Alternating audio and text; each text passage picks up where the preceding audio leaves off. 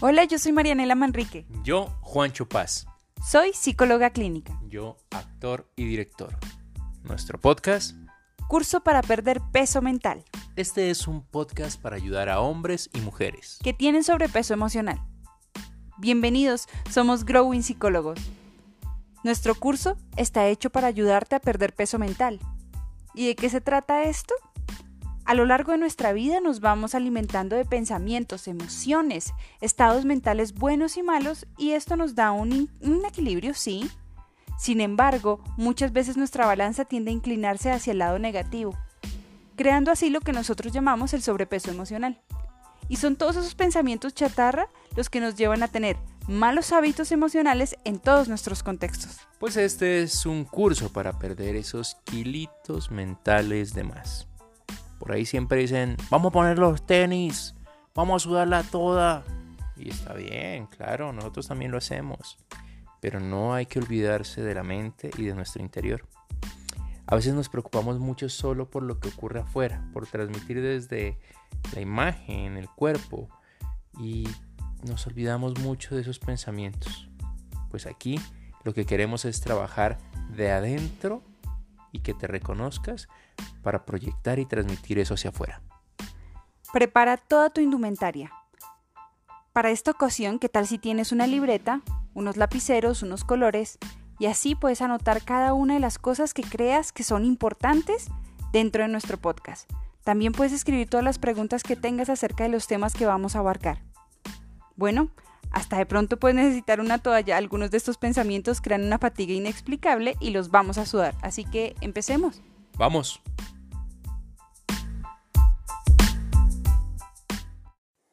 Módulo 3.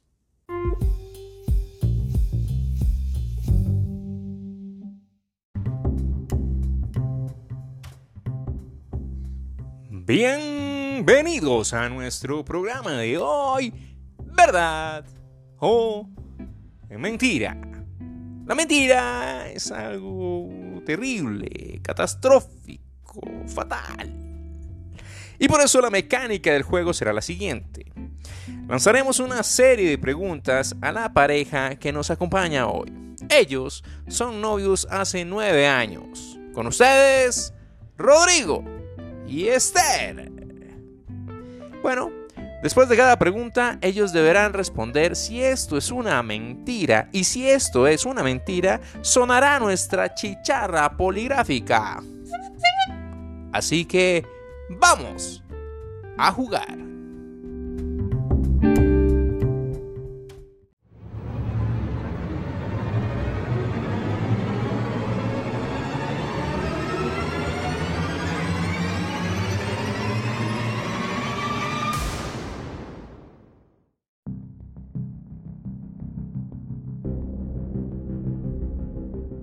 Empezamos con nuestra primera pregunta. ¿Alguna vez saliste con Mariana, tu compañera de la U? Eh, sí, bueno, salí con ella, pero no pasó nada, solo somos amigos. ¡Mentira!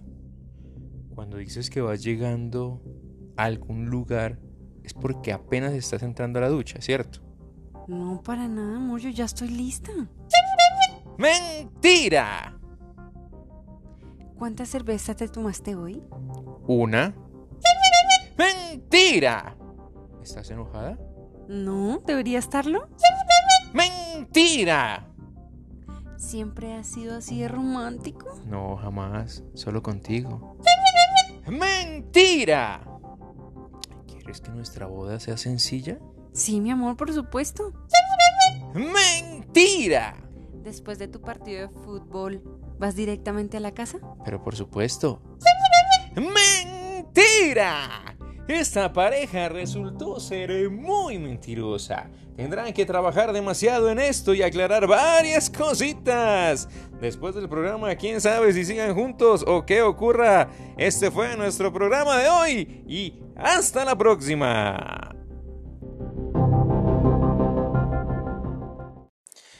Hola, hola para todos. Una vez más, muchas gracias por estar aquí, ustedes, nuestros seguidores, nuestros oyentes. Buenos días, tardes, noches, desde cualquier lugar donde nos estén escuchando y donde nos estén siguiendo. ha sido muy grato seguir trabajando en este nuestro podcast para ayudar a perder peso mental. Bueno, hoy hablaremos de este tema que parece muy común porque ¿quién no ha dicho una mentira? ¿Mm? ¿Existen las mentiras piadosas? Sí, ese es nuestro tema, la mentira. Y para eso tenemos siempre aquí al lado a nuestra experta, la psicóloga, magíster en psicología clínica, coach ontológico, arte terapia, mejor dicho, la experta para hablar de todos estos temas. Escuchemos a la doctora Marianela. Doctora, acabamos de ver, de escuchar una escena de mentiras tal vez piadosas, ¿no? Tal vez pequeñas.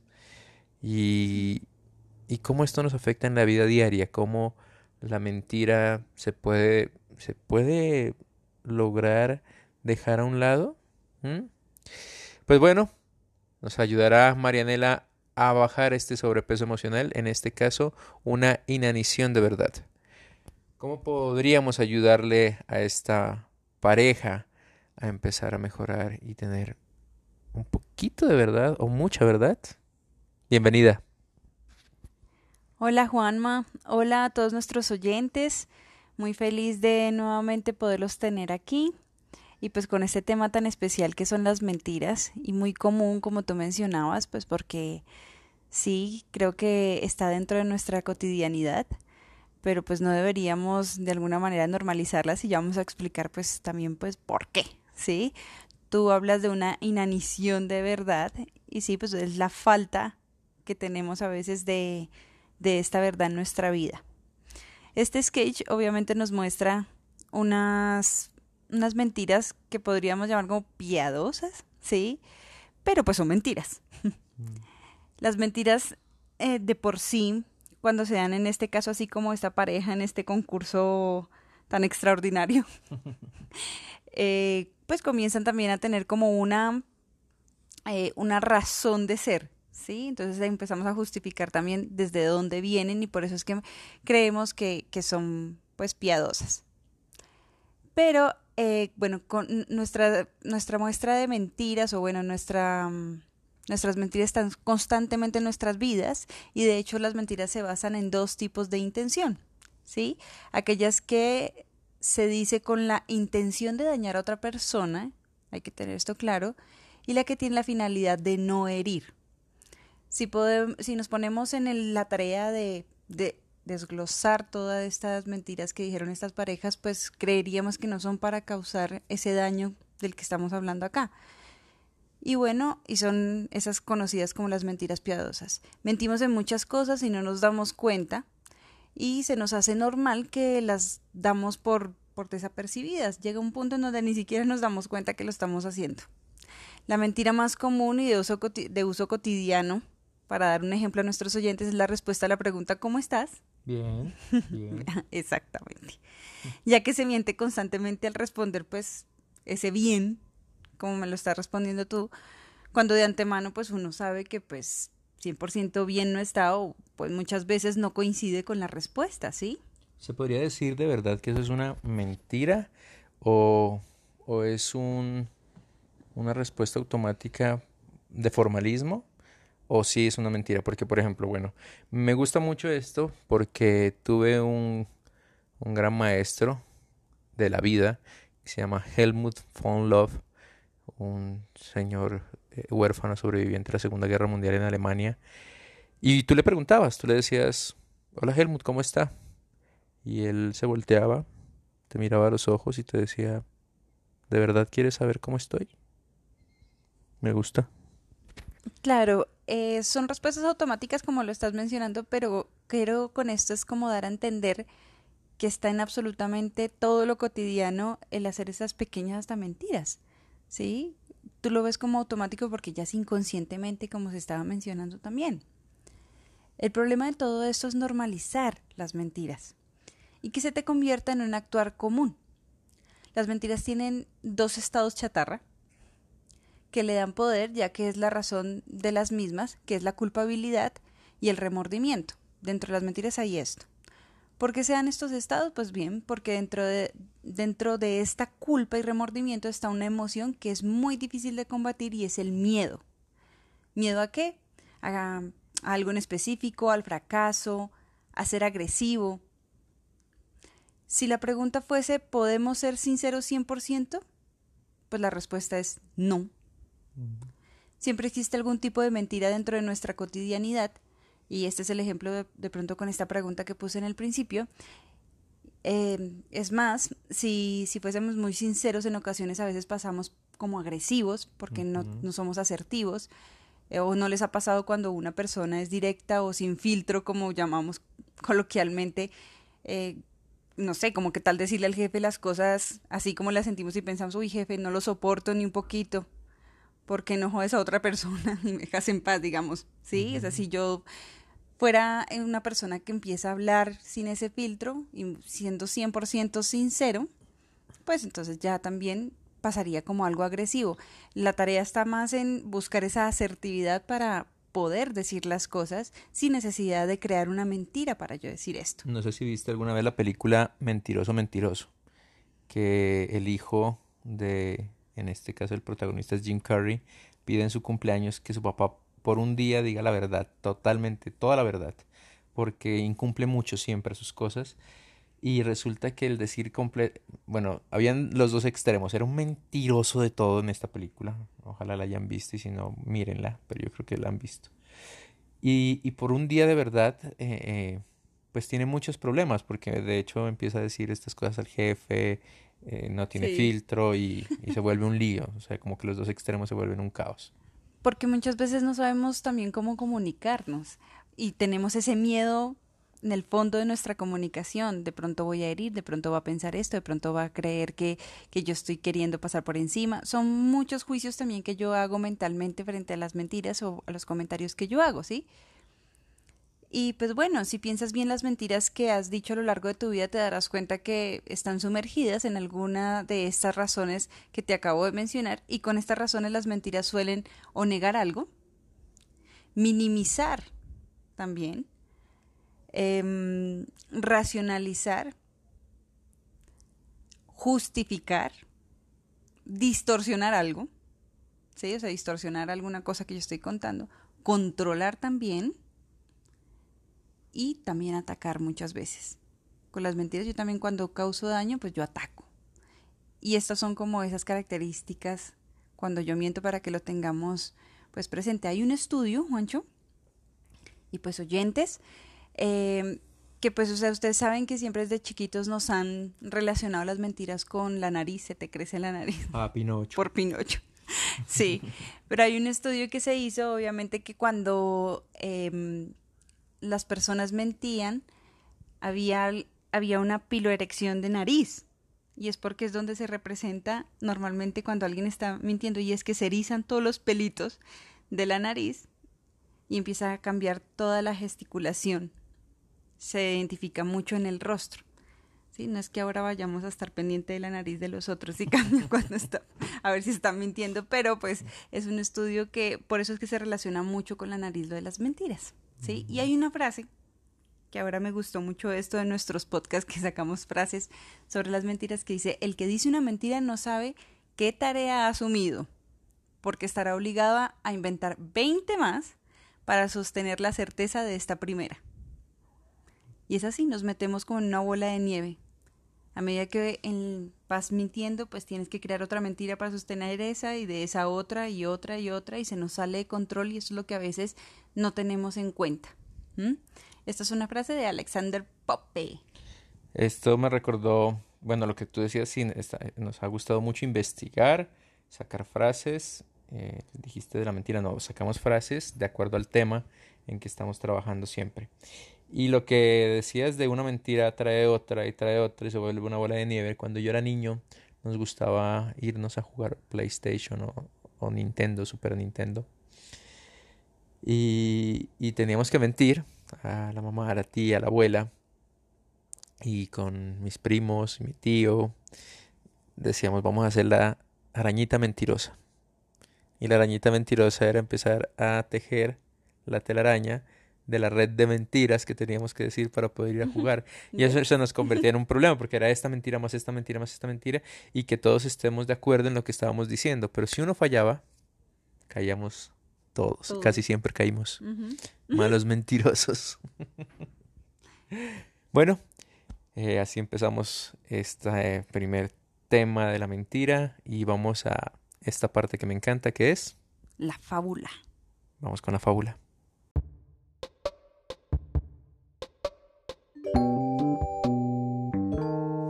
Llegamos a nuestra fábula y como siempre decirles que estas fábulas son sacadas de libros con los que he trabajado como pedagogo, eh, muchas como eh, cuentos y fábulas de pedagogía Waldorf y otras también que retomo de las artes escénicas. Pues bueno, nuestra fábula de hoy se llama El mercader de los pueblos. El protagonista es un mercader y algunos extras y figurantes que van apareciendo en esta historia. Eh, este mercader era un hombre que recorría muchos pueblos y muchas ciudades y en cada pueblo y cada ciudad iba comprando cosas muy baratas. Pero ese no era el problema. El problema era que compraba cosas muy baratas pero de muy mala calidad. Después se iba a un siguiente pueblo o a otra ciudad y esto lo arreglaba, lo adornaba y lo vendía a precios muy altos, haciendo pensar así a la gente que eran objetos y cosas de muy pero muy buena calidad. A él no le importaba lo que estaba haciendo, entraba a un pueblo, vendía y listo, seguía su camino. Por lo que al darse cuenta sus clientes que habían sido estafados, él ya no estaba en ese lugar y la gente no podía recuperar su dinero. ¿sí? Les mentía, los engañaba, los estafaba y sacaba provecho. Y así empezó a tener una riqueza y cada vez era una riqueza más grande y más grande, pero mintiendo y haciendo trampa, mintiéndole a la gente que le compraba su mercancía. Por eso desaparecía, nunca tenía un lugar estable. Llegaba a los pueblos gritando, convenciendo a todo el mundo para que llevara algo que él vendía. Venga, venga, venga, señora, señor, señorita, niños, niñas, reúnanse. Y la gente empezaba a reunirse. No deje pasar esta oportunidad maravillosa. Le traigo los mejores retazos de tela, las más finas. Le traigo estas telas brillantes, increíbles y maravillosas desde un lugar muy lejano. Y lo mejor de todo, escuchen muy bien, señor, señor, señora, señorita, usted, niño, niña, abuelito, todos los que están aquí. Lo mejor de todo es que esto es muy, pero muy, muy barato. De esa manera lograba convencer a la gente que sus telas, cintas, retazos, objetos, piezas, cuadros y cualquier cosa que él estuviera vendiendo decía que era de la mejor calidad, cuando en realidad eran cosas ya sin ningún valor, que se rompían, que se dañaban, que eran de la peor calidad que cualquier persona hubiese visto. Una tarde entró a un pueblo donde había una feria. Pensó que ahí podría conseguir cosas muy buenas para él, pero muy dañadas para revenderlas, y que no sería muy alto precio. Apenas entró, vio a otros mercaderes al igual que él que vendían una carreta, pero estaban vendiendo su carreta sí, la de ellos, la de los vendedores. Era muy grande, de madera, se veía perfecta y fina, pintada de hermosos colores. Le gustó tanto que sin pensar caminó hasta ellos. Mm, señores, disculpen. ¿En cuánto están vendiendo esa carreta, amigos? Preguntó muy entusiasmado. Ah, eso sí a muy buen precio, mi hijo. Ya no vamos a recorrer los pueblos y queremos una carreta un poquito más pequeña. ¿Ya sabe qué? Hagamos un trato. Cambiemos tu carreta, sí, esa chiquitica que tenés. Cambiémosla por la nuestra. Y a cambio también nos das un poquito más de dinero, ya por el tamaño, ¿no? Y por la madera y el tipo de llantas que tiene. ¿Te parece? Él, sin pensarlo, hizo el cambio. Cambió su carreta por la que le había encantado, por la que le había llamado la atención. Lo que él no contaba era que así como él había mentido y había hecho trampa, lo mismo habían hecho con él. Cuando estaba llegando al siguiente pueblo, su carreta empezó a desbaratarse. Una llanta se fue por un lado, la madera se desprendió y de abajo, de la parte de debajo de la carreta, se desprendió la pintura y empezaron a salir muchos bichos. ¿Mm? Tenía llena la madera de gorgojo, de insectos, de moscas. Estaba podrida por dentro. Se sintió estafado, se sintió muy mal Tenía mucha rabia y mucha ira de lo que le habían hecho. Pero en ese momento se dio cuenta de cómo se estaban sintiendo todas esas personas a las que él había mentido y había estafado.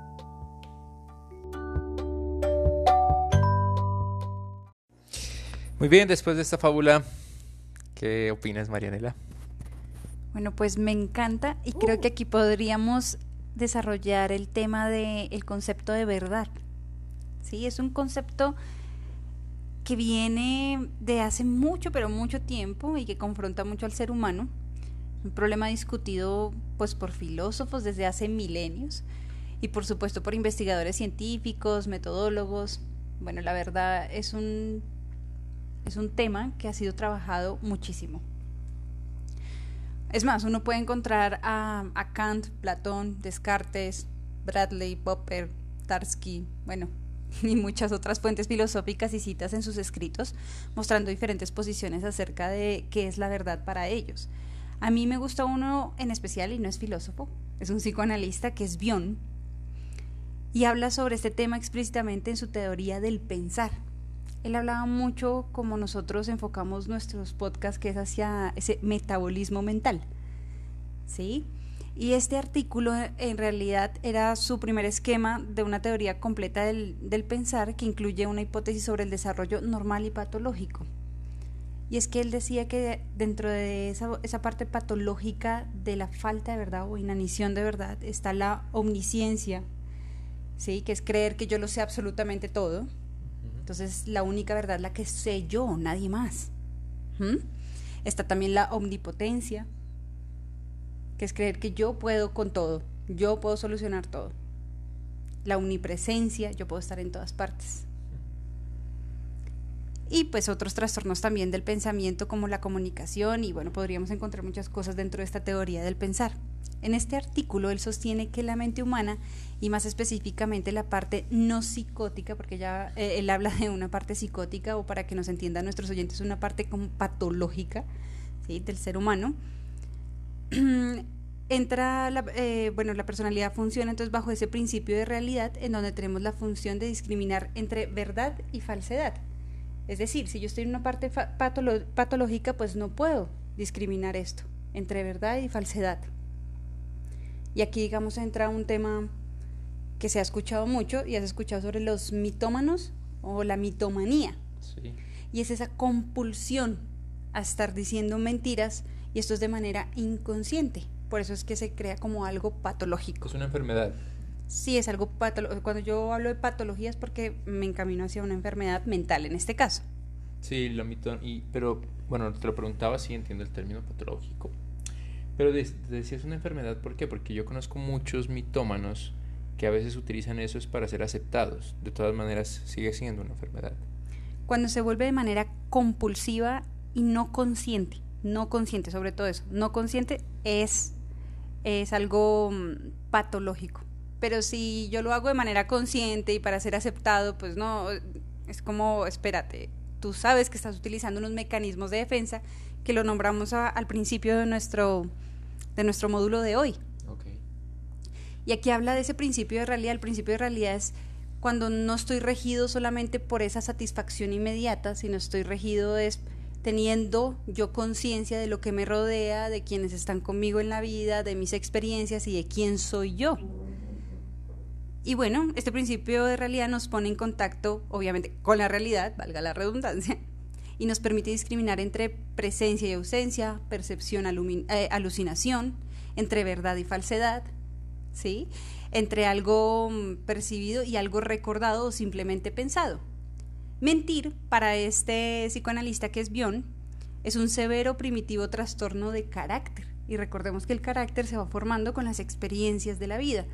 Si yo tengo unas bases, yo nazco con un temperamento, yo tengo unas bases que me crean también la sociedad, pues de ahí yo construyo mi carácter. Y si tengo falencias en mi carácter, es más probable que yo empiece también a mentir en muchas cosas. Esto del poder también a veces lo vemos en política y genera esto de mentir también, ¿no? Te miento y como tengo un poder puedo tener testigos falsos y puedo contratar personas porque también tengo dinero y me ayudan a, construir esa mentira. Y volvemos a esto de la justicia, ¿no? La justicia es la encargada de hacer valer esto, pero si hay una mentira, dicen que las mentiras tarde que temprano se caen.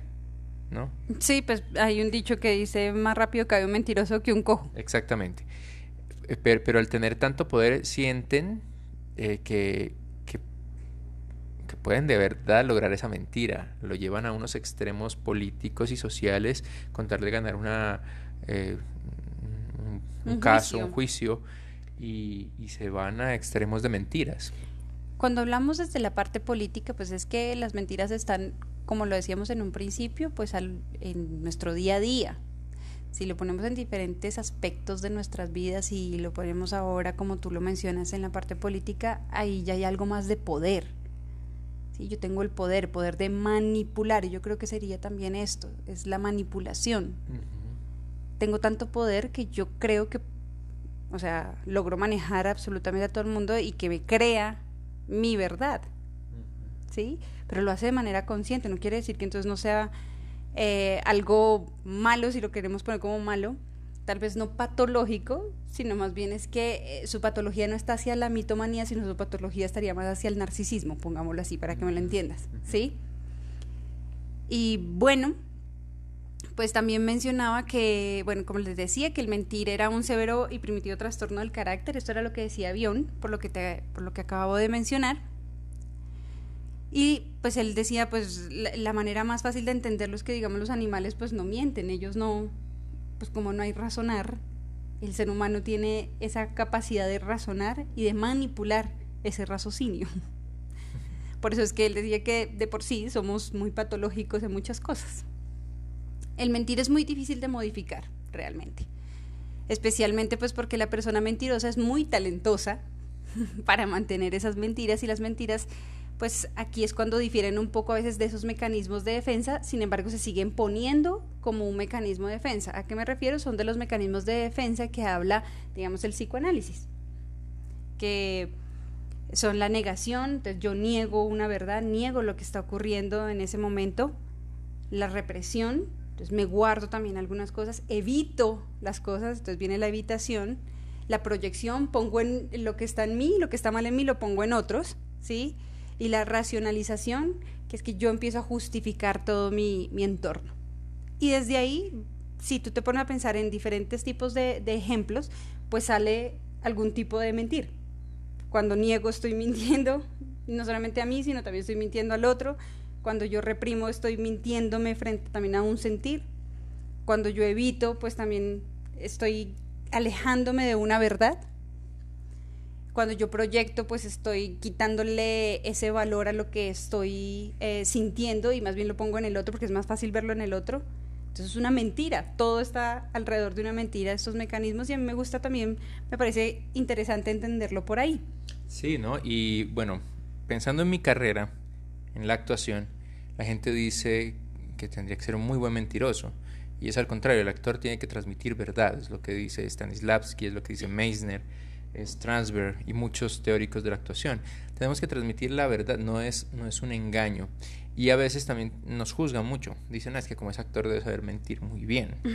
Bueno, eso pasa mucho tal vez en tu carrera, sí. Y lo que nosotros siempre buscamos es, si, si tú no le crees a un actor, cambias de canal o no te gusta la película. Si tú te sientes identificado con alguien que te transmitió verdad, es cuando te gusta una serie o una película o una obra de teatro.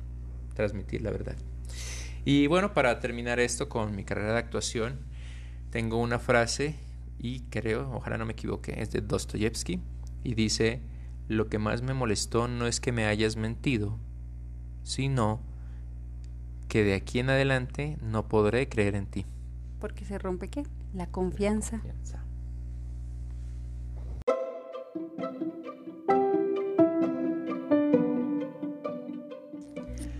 La obesidad mental. Mucha gente no se preocupa tanto por el problema como si lo hace por la solución. Y la mayoría busca fórmulas milagrosas. Por eso decidimos crear la Reduc Fat que es una sección donde te vamos a dejar una receta para bajar todos esos kilitos mentales de más. La de hoy, como bien lo decía la doctora, estará enfocada en atacar la inanición de verdad, que suele aparecer en momentos de miedo, culpabilidad o remordimiento que nos hace mentir, pero lo vamos a lograr con nuestro batido de verdad. Así que tomen papel y lápiz y apunten. Muy bien, prepara tu licuadora mental, una batidora para esponjar los ingredientes y así tener un buen resultado emocional. Empecemos.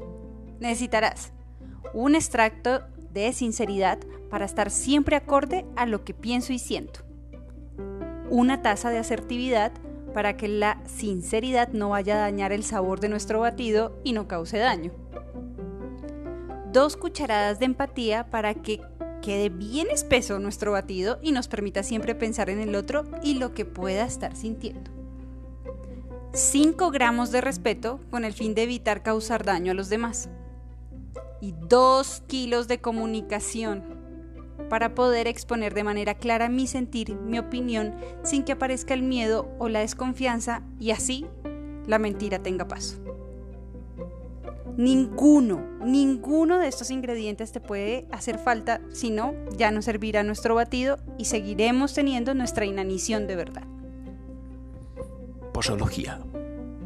Tomar cada vez que aparezca la necesidad de mentir. O sea, tenéis que llevar siempre contigo un frasquillo, un botecillo, alguna cocilla, porque te va a hacer mucha falta. No importa la hora, ni el momento, ni el día, ya que combatir la mentira y la inanición de verdad es de toda hora.